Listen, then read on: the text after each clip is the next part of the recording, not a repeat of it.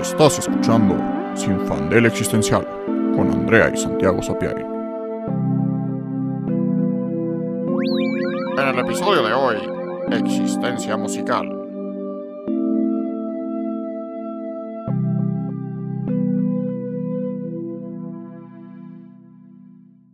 Hola, yo soy Andrea. Y yo soy Santiago. Y en el episodio de hoy tenemos un invitado muy especial, compositor, músico y el encantador de peces, Tomás Barreiro.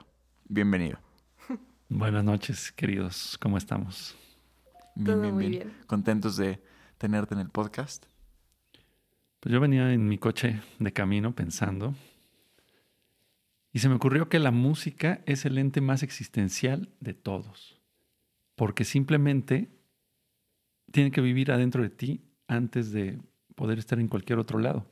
Entonces, como que busqué existencial en el diccionario y pensé, la música es la sustancia más existencial que existe. ¿O qué opinan? Mm, Está bueno, está muy bueno. Y creo que para abordarlo un poco más personal, para ti, ¿cómo fue esa, eh, ese primer acercamiento a la música? Pues para mí fue muy familiar. ¿Ok? En mi casa tocaban guitarra, tocaban piano y mi mamá nos molestaba, "A- agarren la guitarra, agarren el piano y nosotros, yo y mis hermanos, no, qué flojera. Hasta que un día yo escuché a alguien tocar así de una manera muy especial la guitarra y dije, ah, yo tengo una de esas en mi casa. Y pues ya me acerqué, me, me puse a tocar y el deporte favorito de la familia en ese entonces era el karaoke vivo con guitarra en las fiestas. Entonces, en el México de los ochentas, en las navidades, se acostumbraba sacar la guitarra y que las tías cantaran este, los éxitos del momento. Luego venían las canciones españolas, eh, recordar a los abuelos, recordar a las abuelas. eh, y pues eh, fue para mí muy lindo aprender desde pues la, la praxis familiar y, y festiva y así súper informal. Y eso me marcó, para bien y para mal. mm. Y desde ahí sentiste el, o sea, como lo abordaste de una manera tan familiar, ¿en qué momento sientes que se volvió más como abstracto, ¿no? Una cosa más lejana o más compleja. Pues siempre, siempre se volvió muy, siempre es muy abstracto. O sea, tú quieres tocar un acorde en la guitarra cuando tienes 4 o 5 o 10 o 15 o 20 años y te tienes que meter a un universo de, a ver, los dedos, el traste. Y entonces, eh, bueno, hay un, un chiste co- que contaban en mi familia, era que estaban Tomasito y Mateo, mi hermano, y, y mi mamá nos preguntaba, y bueno, ¿no tienen nada más que decir? No, mamá. Y tocaban la guitarra. Como todo lo que no se pudieron quejar o estaban tristes o contentos, pues lo sacaban Qué risa. con la guitarra y con el piano.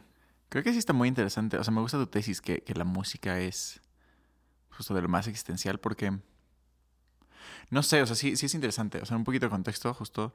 Andrea y yo no tocamos ningún instrumento. Este... La puerta. Andrea sí canta, a, mí Bueno, me consta. Andrea canta. este. Yo tengo un poquito de educación musical en cuanto también canto por teatro musical. Y este. mm, Año y cacho de piano en el que. Pues justo aprendí lo básico y ahorita, ahorita no podría tocar muchas cosas. Pero me sirvió mucho para entender lo básico. O sea, justo como para entender cómo va el lenguaje de la música. Pero bueno, de todas maneras, este, pues justo eso fue un poco más tarde en mi vida. Pero desde muy, muy, muy chiquito me encanta la música. A me mí encanta, también. me encanta, me encanta. De, de lo primero que quise de chico era un iPod. Creo que tuve un iPod, era un iPod Shuffle y yo tenía como 10 años y me urgía, me urgía un iPod Shuffle. Yo no quería teléfono ni nada, yo necesitaba maravilla. música y escuchaba música todo el tiempo y le pedí a mi papá que me cargara música porque pues en esa época era de el CD y mete la música a iTunes y luego pasa al, al, al iPod y luego O también... LimeWire, si eras medio aventurero. Mi papá era no. LimeWire porque mi papá es obsesivo de la música, entonces de ahí bajaba todo porque Ya comprar, empezaba. ¿te acuerdas que cada canción de Sí, sí, iTunes sí, costaba, no sé, sí costaba, o sea, Estaba estaba, como 12 a pesos. 12 pesos Sí. cada Que Que canción. es lo que cuestan hoy, ¿no? Sí. Este, Ajá.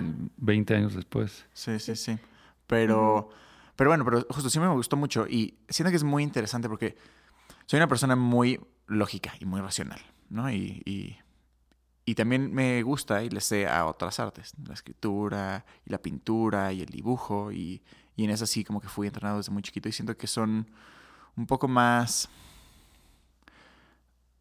entendibles, son un poquito más lógicas, racionales, como que justo, o sea, si ves una pintura puedes entenderlo o, o hay, hay algo mucho más claro que entender. Es y siento que la- es un poco más tangible y la música, siento que solo, o sea, claro que se puede entender, pero en una primera instancia se siente, o sea, creo que es algo que, que sientes y que no tienes que saber si justo el acorde de fa sostenido se usó después de el de la whatever para saber si te vibra o no, si te está funcionando o no, si te mueve o no. O sea, puedes ni siquiera estar entendiendo el idioma que están hablando y te mueve. Creo que es algo que te habla directamente a las emociones. Y creo que también, este, pues, justo ya un rollo más personal de que me encanta la historia y esta idea como del legado de la humanidad. Pero siento que la música es algo que nos conecta mucho con, con nuestra historia humana, o sea, de, de la especie de, de miles de años atrás. O sea, creo que es los inicios de la cultura, los inicios de la sociedad y los inicios de un pensamiento abstracto mucho más complejo que después nos llevó a pues, ser la civilización que, que somos ahora. Y creo que está muy padre cuando cuentas historia que tu acercamiento a la música fue en justo este contexto de familia, festejo, celebración, expresión, porque siento que es ahí donde la música es, es como más rica, ¿no? Como esta actividad en colectivo que, que me remite a humanos rodeando una fogata haciendo, Haciendo ruidos ruidos. con lo que tenían. Es muy rara, es muy rara porque tú piensas, eh, hay ruidos en la naturaleza, hay imágenes que tú puedes volver a plasmar, por ejemplo en el caso de la pintura o bla, pero la música es muy artificial a la naturaleza, Sí. pero al mismo Claro, tiempo claro, sí. es intrínsecamente humana. O sea, la manera en la que un bebito se pone a mover el pie cuando oye un ritmo, eh, es decir, la música es supernatural en el humano, pero fuera de eso, la música es lo más artificial que existe. Son frecuencias, números, y, y es chistoso lo que dices, que como algo tan matemático puede trasladarse a tus emociones de una manera tan inmediata, casi como Sí. un láser, ¿no? Como. Sí, sí, sí. oyes algo y Justo Exacto. le estaba contando a Santi justo de camino para acá que a mí me pasó, yo soy súper emocional y soy muy expresiva con lo que siento, aunque no quiera. Y una vez estaba en una cita, hace mil años, estaba en la Ibero, y estábamos, fuimos a comer a un restaurante en Coyacán. Era un dude con el que salí creo que dos, tres veces, algo así.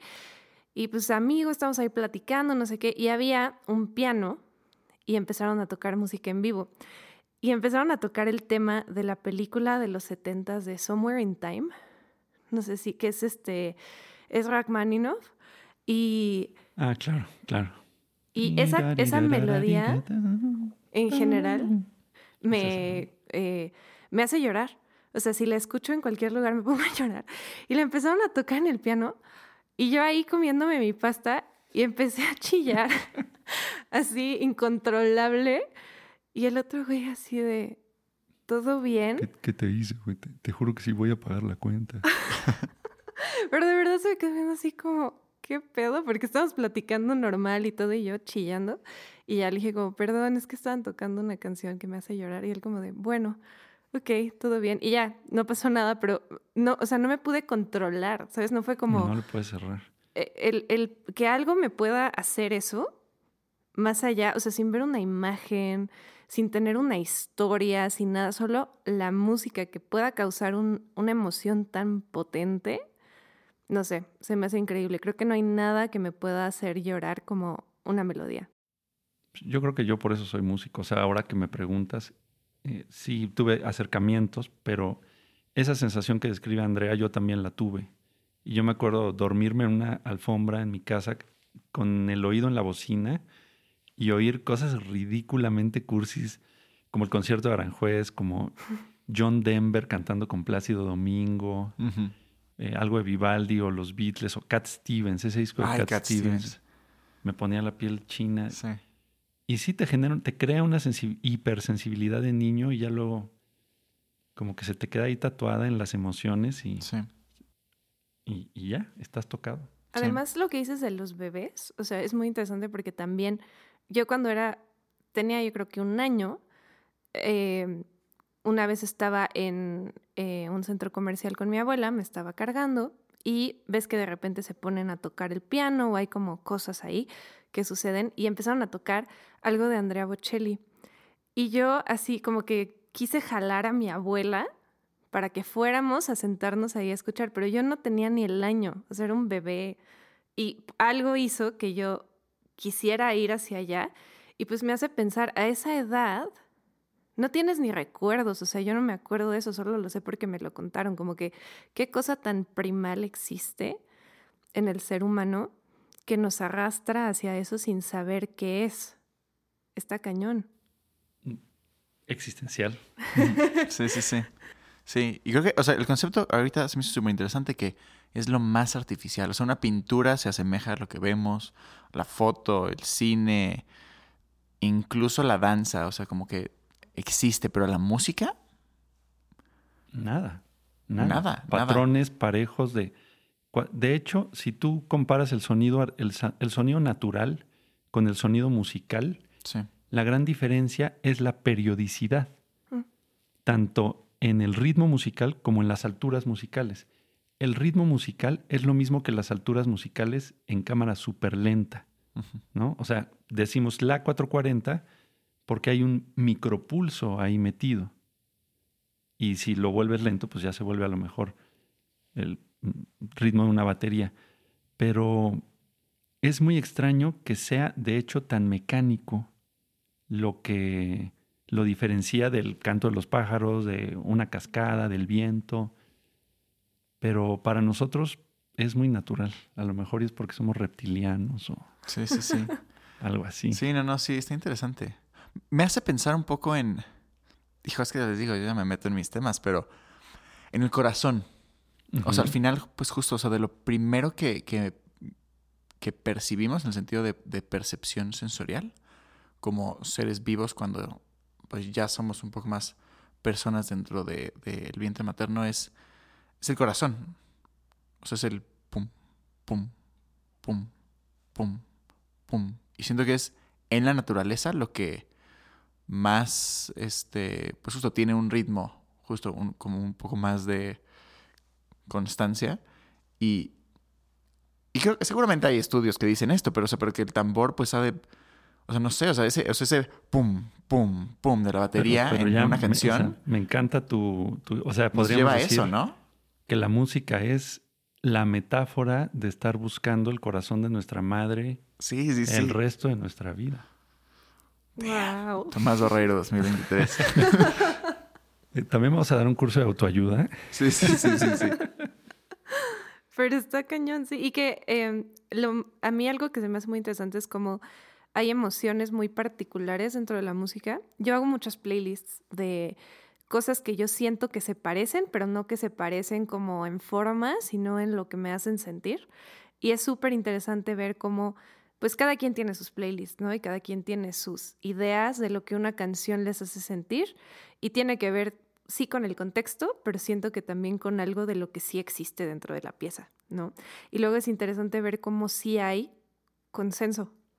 O sea, cómo no es necesariamente así algo que está flotando en el universo y que solo yo siento eso, sino que hay un colectivo de personas que dicen, sí, yo también, cuando escucho esto, siento nostalgia o siento, o sea, eso está muy interesante porque no encuentro una explicación lógica o algo que me diga, claro, es que mira, si pones, digo, seguramente sí en teoría musical existe, ¿no? Pero no es como que sea una ciencia exacta de pones esta nota con esta nota en esto y ya, es tristeza y existe, ¿no? Pues sí, hay unas formulillas, pero tienes Ajá. toda la razón. O sea, son súper generales, súper genéricas y seguramente a ti te pasa mucho más con una amiga muy querida que, que con el vecino. Y bueno, yo también reflexioné un poco sobre cómo escuchar música es muy íntimo, muy íntimo. Y cómo a veces la música del otro puede ser absolutamente eh, ah, odiosa. Un Sí. ruido, un espantosísimo ruido. Y cómo a veces tu música para otras personas también lo puede ser. ¿no? Tú, yo oigo mucha música todo el día, todo el tiempo. Y mi adorada novia Rosana me dice, óyeme, este, media horita ahorita sin nada se vale. Sí, ¿no? sí. O sea, es, es más íntimo de lo que pensamos. Sin embargo, hay estos grupos de gente o estas reuniones sociales en donde si la música es un elemento común, puede ser pues lo más, más, más poderoso que yo he visto, ¿no? En mi época los conciertos de rock eran pues un ritual, una cosa este, maravillosa, mágica, este, te, te saltabas las clases, este, te ponías borracho, todo mal.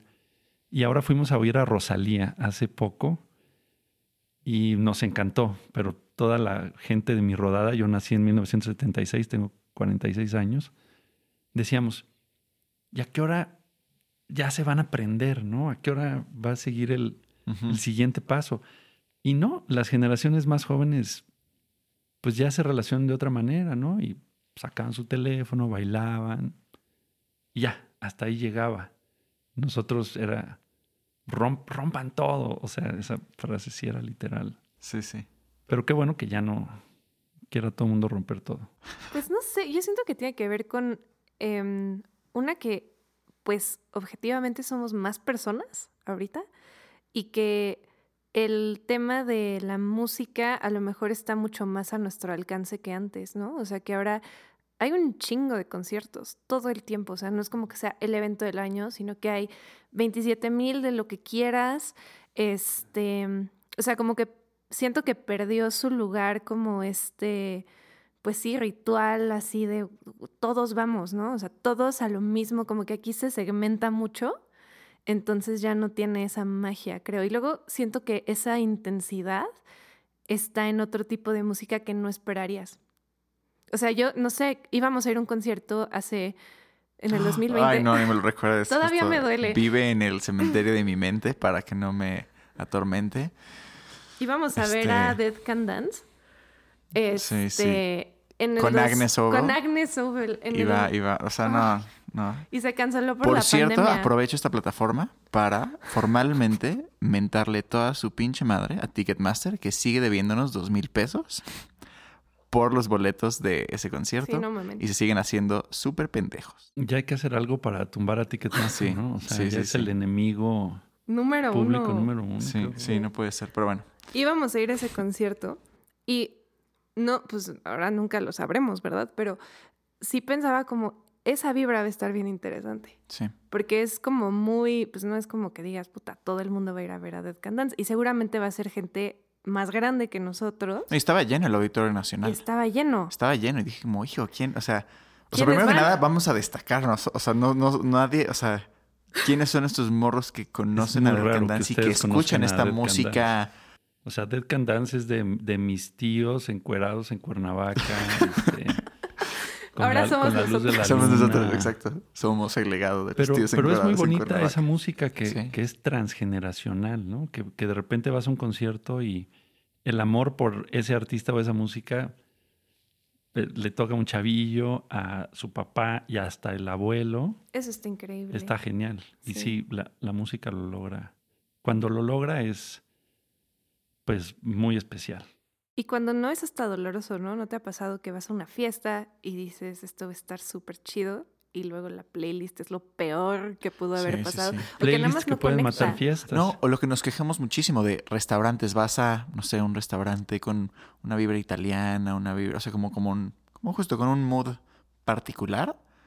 Y la música es justo top 10 México, top 100 México. Y es como, no, esto no, esto no va, ¿no? O sea, no quiero escuchar a Ariana Grande si estoy en, no porque no me guste Ariana Grande, pero también siento que la música tiene como espacios y tiempos y, y, y en ese contexto debe usarse como para realzar lo que ya está y no para, no sé, o sea, siento que a veces se pone como muy este, sin intención, muy a lo güey, así de, pues nada más ponle para que haya algo de ruido. Y, y la música no es ruido, la música es, es, es, mucho más que eso. Pero puede ser un ruido.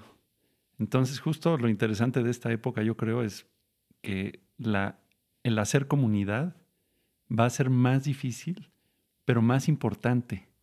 Como poder encontrar un grupo grande con el que tienes unas afinidades musicales puede ser un regalo increíble, pero con tantas opciones va a ser más difícil de lo que, de lo que pensamos. Y siempre tú tener tu espacio para tus rolitas, aunque te digan, ay, otra vez vas a oír esa. Bueno, yo ah, trabajo haciendo música para cine y se habla mucho del gusto, ¿no? Si tienes buen gusto, si tienes mucha cultura. Y yo pues me río y digo, el gusto que uno tiene, uno no lo escogió. O sea, te tocó, tus papás te pusieron cosas, tuviste momentos este, emotivos muy fuertes que se relacionan con una rola y ya jamás te la vas a poder quitar. Entonces, pues yo creo que hay que oír música como tratando de tener una avideza por cosas nuevas, pero también entendiendo que, que ni modo, te gusta lo que te gusta. Claro. ¿Y tú cómo llegaste a, pues, yo sí creo que tienes un estilo en lo que haces. O sea, no, he, no, he, escuchado absolutamente todos tus soundtracks, pero sí he escuchado muchos. Y siento que hay como un hilo conductor que no es que se parezcan necesariamente todos, pero sí creo que hay algo, y creo que es con todos, ¿no? O sea, si haces música, haces arte, haces lo que sea, siempre hay algo que dejas tuyo ahí, aunque no quieras. O sea, aunque a veces digas, por ejemplo, nosotros con los guiones, que es como, no, obvio, eso no se trata de mí, pero siempre se trata de ti de alguna manera. Sí. Este, ¿cómo llegaste a eso, a saber lo que te gusta o no te gusta?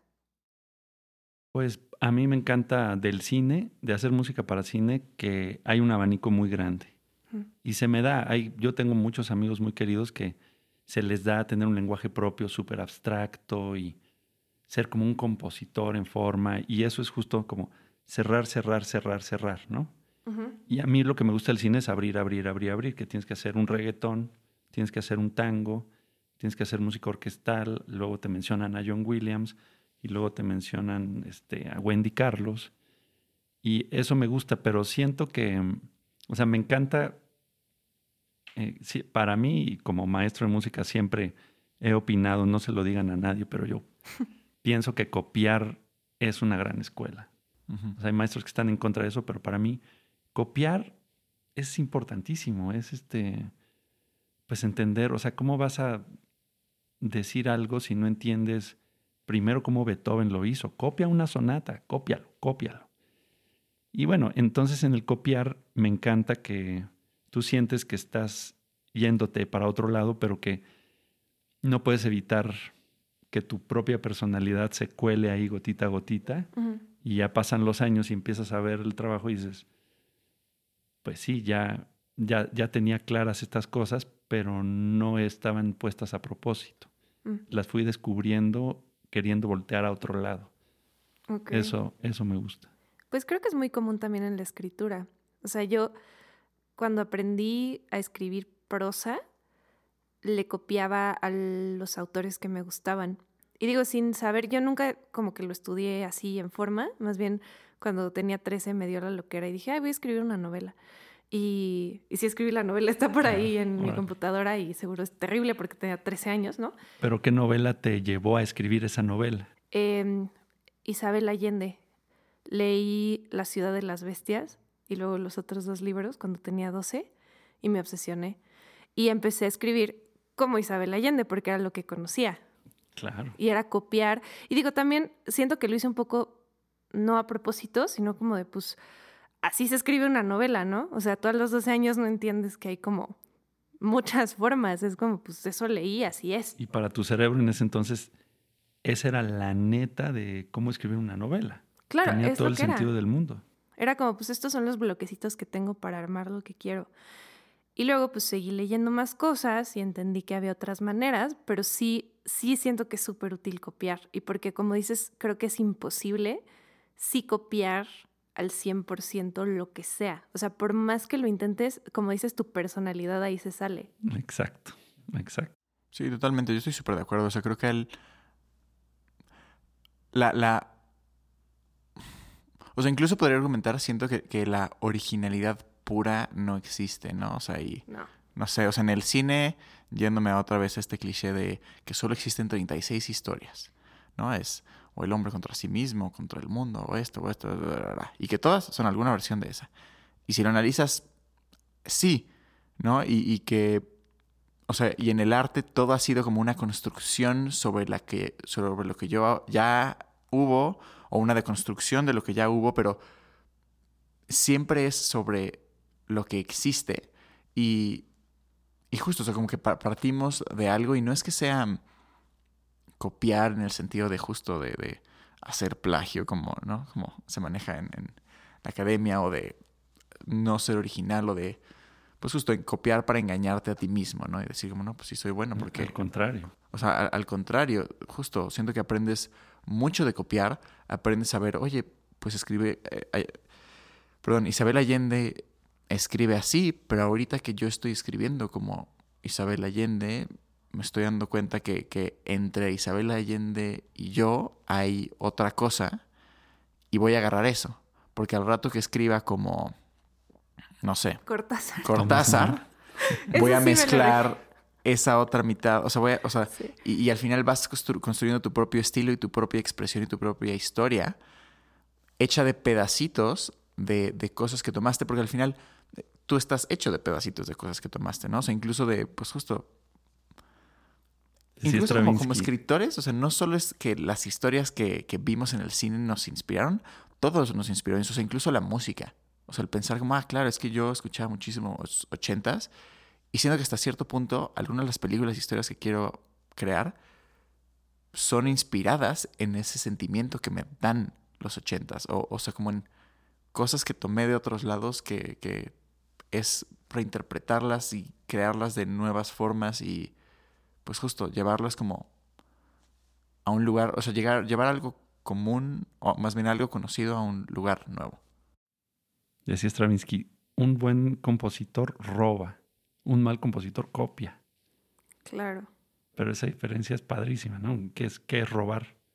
¿No? ¿Cómo te puedes hacer tú, Claro. tuyo, algo de alguien más? Y porque luego es cuáles son tus referencias, ¿no? Que si tienes una referencia muy conocida, es como, ah, pues sí, obvio, lo sacaste de ahí. Pero luego es como, ah, pues es que lo vi en una película polaca de los ochentas, ¿no? Y te lo copiaste y nunca Cold nadie lo va a War. saber. Sí, Qué buena está, ¿no? sí, sí, sí. Justo.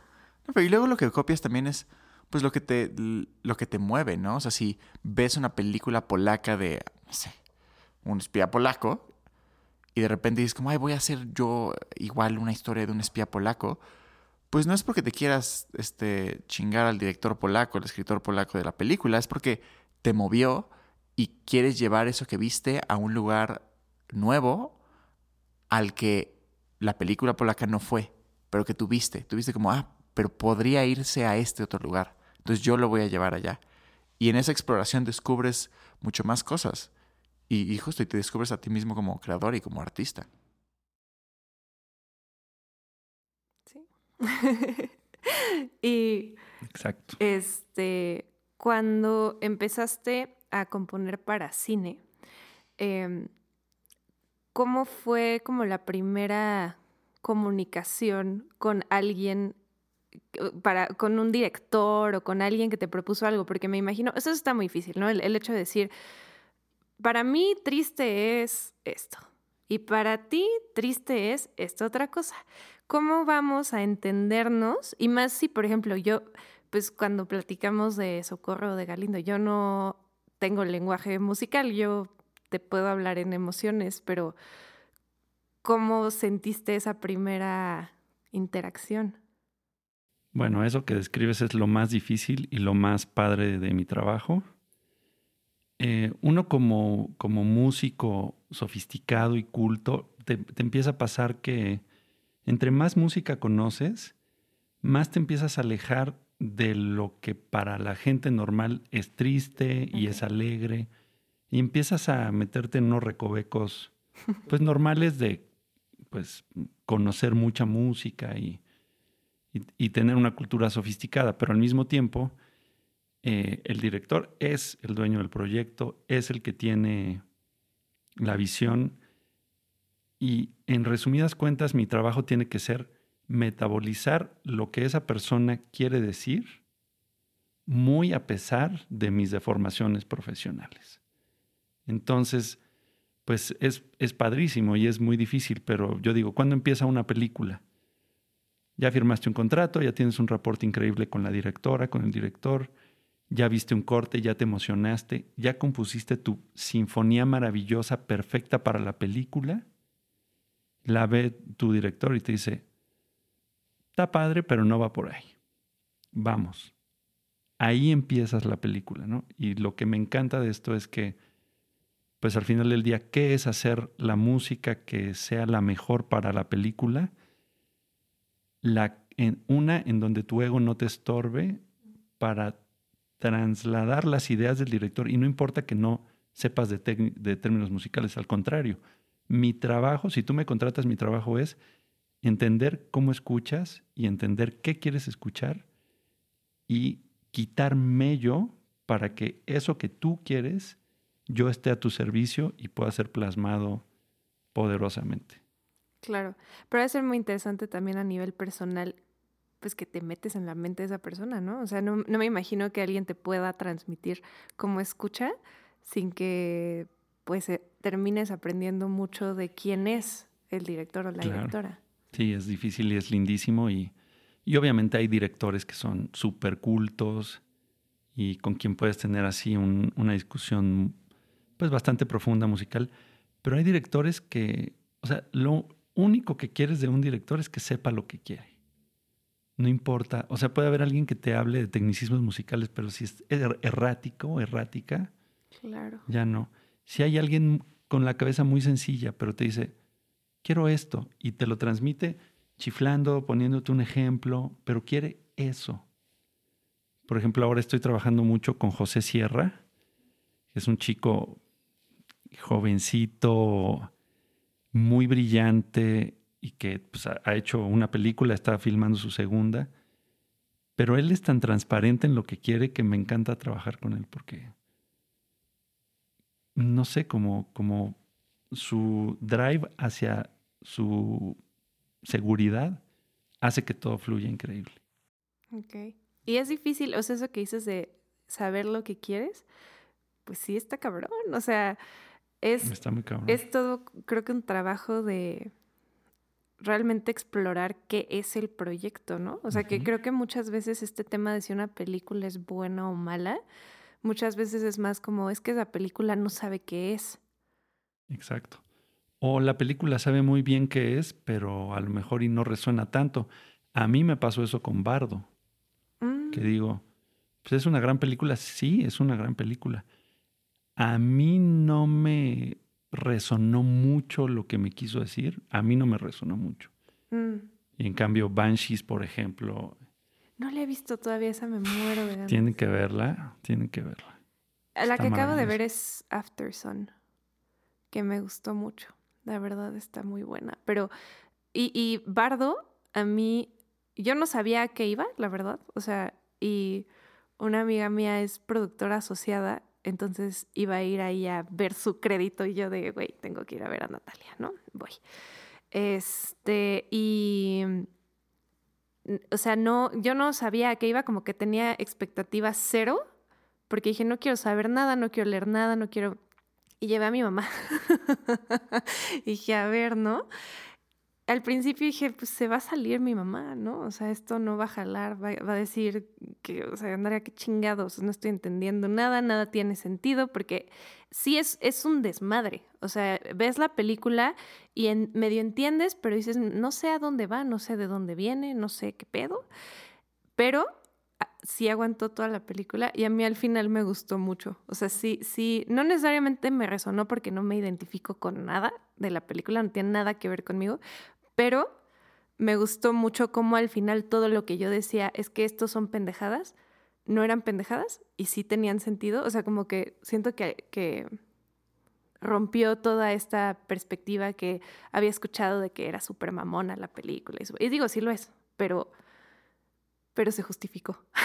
no sé, me gustó al final. Pero justo, por ejemplo, con Bardo, siento que hay em, ambigüedades que están ahí a propósito y que a mí me cuesta mucho trabajo como escritora crear. O sea, eso es algo que se me hace muy interesante, que siento que también pasa en la música y que pasa en cualquier forma de arte. A veces siento que para algunas personas es más fácil ser literal y para otras personas es más fácil ser ambiguo. Y cuando eres una de las dos y quieres ser la otra, está bien difícil. No sé si a ti te pase eso. Sí, claro que sí. Y la, la música, pues en general es súper ambigua y a mí me gusta. Y a veces me pasa que con ciertas películas o, rolas que siento que son demasiado lineales y, quizás ya no me gustan tanto, pero no, yo creo que lo que dices es importantísimo porque, o sea, yo no diría, no vayan a ver la película. Yo diría, hay que ver todos, todas las películas y retomando que la música es tan existencial, el cine también, y quizás ahí lo que yo rescato que más me gusta es que son dos ámbitos en donde podemos estar en total desacuerdo en la mayor armonía posible. O sea, el arte sirve para eso. Y entonces eh, platicaba con Ale Márquez, por ejemplo, que decía, ya no me digan si te gustó o no te gustó. Digan, díganme qué te hizo sentir. Totalmente. Y Bardo, pues sí que te hace sentir un montón de cosas. Y porque hay películas que pueden no gustarte, y hacerte sentir cosas que crees que vale la pena que te hicieran sentir. O sea, vi, vi, esta de Bones and All de los caníbales. Esa sí me gustó, pero hijo, no sé. O sea, me hizo sentir cosas horribles que a lo mejor no quiero volver a sentir, pero siento que vale la pena que la película exista. Y siento que es lo mismo con la música. O sea, hay, sí hay música que genuinamente no me gusta. Yo no soy para nada de banda, la banda no me gusta, no me gusta el reggaetón en general, o sea, en contextos muy específicos, pero entiendo por qué existe. Y también siento que ahorita hay una resignificación de ciertas cosas que en otros ámbitos luego están em, clasificados como malos, entre comillas, o esto que decías del gusto, ¿no? El buen gusto y el mal gusto, pues tiene tintes superclasistas, ¿no? O sea, tiene este rollo de, güey, si tienes buen gusto es que pues has sido Europa y sabes y escuchas y la madre, ¿no? Y si no, es que eres un inculto y que pues creciste en la precariedad, básicamente. Eso es lo que están diciendo sin decir. Sí, sí porque aparte también el gusto es súper hegemónico. Es como, ah, el gusto es de Europa. Y el canon de belleza es de Blanco, Europa. sí. ¿Y qué es arte? Es Europa. Refiérete a París y estarás bien, ¿no? Exacto, exacto. Y, y pues, y pues no, no. pues no. Sí, es muy interesante cómo en México sí hay, em, por ejemplo, un muy buen gusto indígena, ¿no? O un, un, sí, un buen gusto, una buena educación, un, eh, sí, pues una serie de valores diferentes a los europeos que son, pues, fascinantes, pero, pero también, pues, el público mexicano es un, público bastante malo en términos del cine, por ejemplo, ¿no? Pero tú no te puedes enojar con el público. Tú no puedes decir, ah, maldita señora que se conmovió con Marta y Gareda y Eugenio Derbez. No. O sea, si a alguien le gusta algo de arte, eso se, se, tiene que celebrar. Y obviamente, entre más conoces, menos te empiezan a gustar ciertas cosas, pero pues que eso no te haga mirar con superioridad moral a, al otro, ¿no? Y yo creo que el cine mexicano tiene muchísimo que aprender de eso. O hacemos una peli complicadísima y que retrata unas cosas horrendas para que un curador en Berlín diga, oh, qué interesante, la vamos a poner. O hacemos una telenovela con, una vez más, Mariala del Barrio se enamora del príncipe valiente, Gustavo Eduardo. Y en medio, pues hay mil millones de cosas que, que no hemos podido todavía contar. Sí. Pero ahí vamos, ¿no? Yo creo que... Sí, yo creo que ahí vamos, pero estoy súper de acuerdo. Y Andrea y yo siempre, o sea, como que tenemos mucho esa visión y, nos quejamos mucho de eso, de que, pues justo, o sea, existe ese camino de en medio y que no, o sea, esos extremos no son, no están peleados, o sea, y existen dentro del mismo universo y, y hasta argumentaría yo que es luego como un círculo, ¿no? O sea, luego, o sea, si te vas del lado mamalón un poquito más allá, regresas. regresas a la telenovela. Este, y, y pues justo, pero, pero todo lo del medio existe, o sea, lo, como se conoce, el, el cine de arte y el cine comercial no están peleados y no son mutuamente exclusi- exclusivos y, y, y justo, y una película que apele a un público, no sé, mucho más amplio y que tenga igual y tintes más comerciales, este, y que no sea como justo la, mamada más compleja y ambigua que te hace reflexionar sobre, la existencia, puede tener una serie de mm, retórica, o sea, como de, tú puede tener un discurso súper profundo y súper interesante que te haga reflexionar, incluso aunque no lo sepas, o sea, incluso aunque salgas de la película nada más pensando que estuvo padre, algo, algo se, se te queda y, y justo creo que hay que explorarlo, porque al final el cine es de la gente para la gente, o sea, si, si haces cine para el curador de Berlín, no, no tiene chiste, o sea, o sea, no- para allá no vamos. No, ¿y para qué? No la va a ver nadie. O sea, sí, ok, qué padre, te ganaste el premio. ¿Y quién vio la película? ¿Quién sintió algo cuando vio la película? Exacto. O sea, ¿qué, qué dejaste en la sociedad? O sea, ¿a, qui- a quién, ¿a quién le llegaste? Claro. Pero luego puedes hacer algo que según tú. O sea, nunca puedes hacer algo por tratar de guiñarle el ojo o a alguien en Berlín o a alguien en México o a un público muy masivo en México. Tienes que hacer algo que sea completamente honesto. Exacto. Y ahí está donde, la, donde va a haber resonancia. Puede, puede que sea con poquita gente, puede que sea con mucha, pero si es honesto, va a haber resonancia. Estoy empezando a trabajar con un director increíble que se llama Carlos Santos, que tiene una película que se llama Chilangolandia, Mm, que no mucha gente ha visto. Yo no la había visto.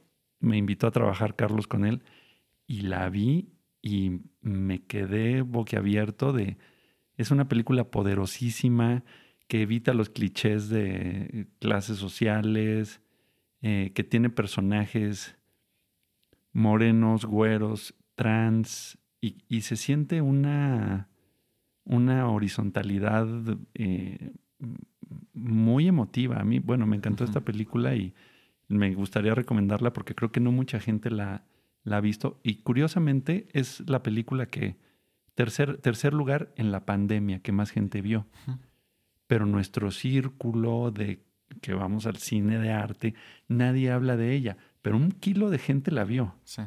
Entonces, eh, eso se me hace muy interesante, ¿no? Que de repente, o Cindy la Regia también me pareció una película súper comercial, súper bien hecha, súper cuidada, muy emotiva, y que dices, bueno, ya hay películas que están haciendo cosas diferentes y que muy honestamente apelan a otros, otros estados y otras maneras de relacionarse.